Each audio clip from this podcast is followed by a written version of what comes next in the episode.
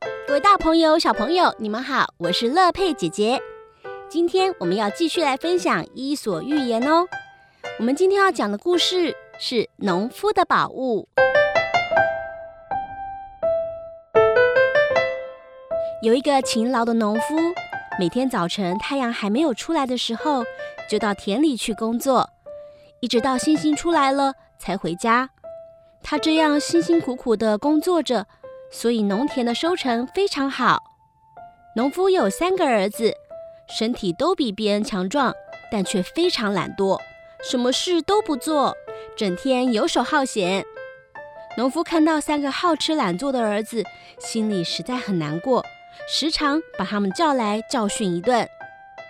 你们为什么这么懒惰呢？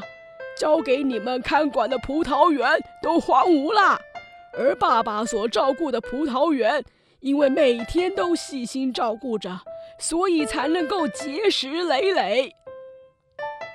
农夫苦口婆心的劝告，但是三个儿子仍然我行我素，丝毫都不予理会，整日吃喝玩乐，一点也不把父亲的话当一回事。农夫年纪大了，三个儿子又不帮忙，终于他的身体受不了了，病倒在床上。他在断气之前，把三个儿子叫到床前，对他们说：“孩子们，我有话对你们说。爸爸辛苦了一辈子，积下了一点宝物，把它藏在葡萄园中。你们去找吧，谁最先找到那些宝物，就是谁的。”农夫说完这些话。第二天早上就去世了。等丧事办完之后，三个儿子就争先恐后的跑到葡萄园中。爸爸说：“宝物就藏在葡萄园中。”哎，到底在哪？是葡萄树的中间吗？二儿子说完，大儿子就接着说：“不可能，那么贵重的东西，爸爸怎么会放到葡萄树中间呢？一定是藏在不容易被人发现的地方。”小儿子说：“对啊，可能是葡萄园中间了。嗯，但是究竟什么地方比较不容易被人发觉呢？嗯，到底是哪里呢？”三个人想了好一会儿，老大说：“我知道了，一定是藏在地底下。”于是三个人就拿起锄头开始挖掘。可是他们一直忙到傍晚，什么也没有挖到。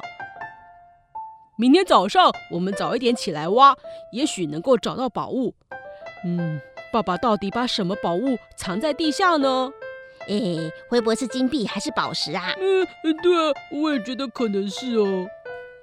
第二天，他们又到葡萄园中去挖掘，仍然是白忙了一天。就这样，一天又一天，三个人耐心的挖着。葡萄园中的每一寸土地全都被他们挖遍了，还是没有找到宝物。可是葡萄却因此而长得越来越茂盛了，一串串晶莹的葡萄挂满了葡萄棚。三个儿子终于放弃寻找宝物的念头了。哎呦，怎么找也找不到宝物啊！嗯，我想爸爸说的宝物就是这些葡萄吧。大儿子看着一串串美丽的葡萄，若有所思地说：“我们想找宝物，而挖遍了整个葡萄园，所以今年的葡萄长得又多又好啊。”对，爸爸说他把宝物藏起来，一定是为了要我们来挖掘葡萄园，使葡萄能够好好的生长。他的目的是想叫我们勤劳的工作，不要偷懒。哎，对耶，这些葡萄不就是宝藏吗？从此以后，三个儿子都变得很勤劳，每天辛勤的工作，过着快乐的生活。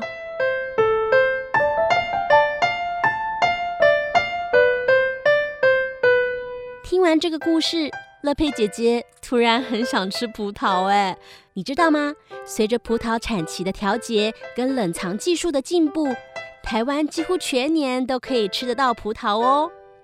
说到葡萄，我就想起一首歌曲，叫做《瓜牛与黄鹂鸟》。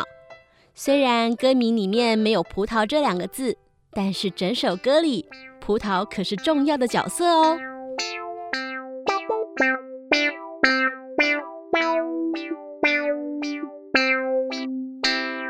阿门，阿前一棵葡萄树，阿南阿南，绿的刚发芽，瓜。蜗牛背着那重重的壳呀，一步一步地往上爬。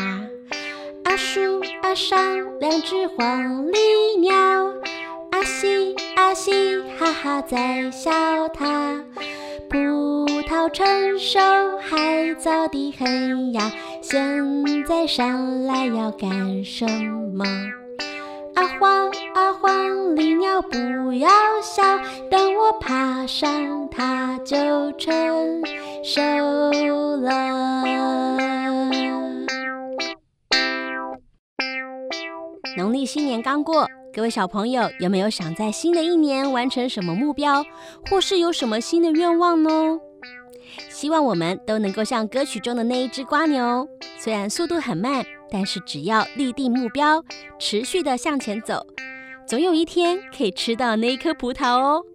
即使像故事里面的三兄弟，没有目标，懒懒散散，也能够在父亲的提点之下，尝到努力耕耘后的美满成果。不但有了自信，也填饱肚子哦。今天的故事就说到这里，希望你们喜欢。我们下次见喽，拜拜。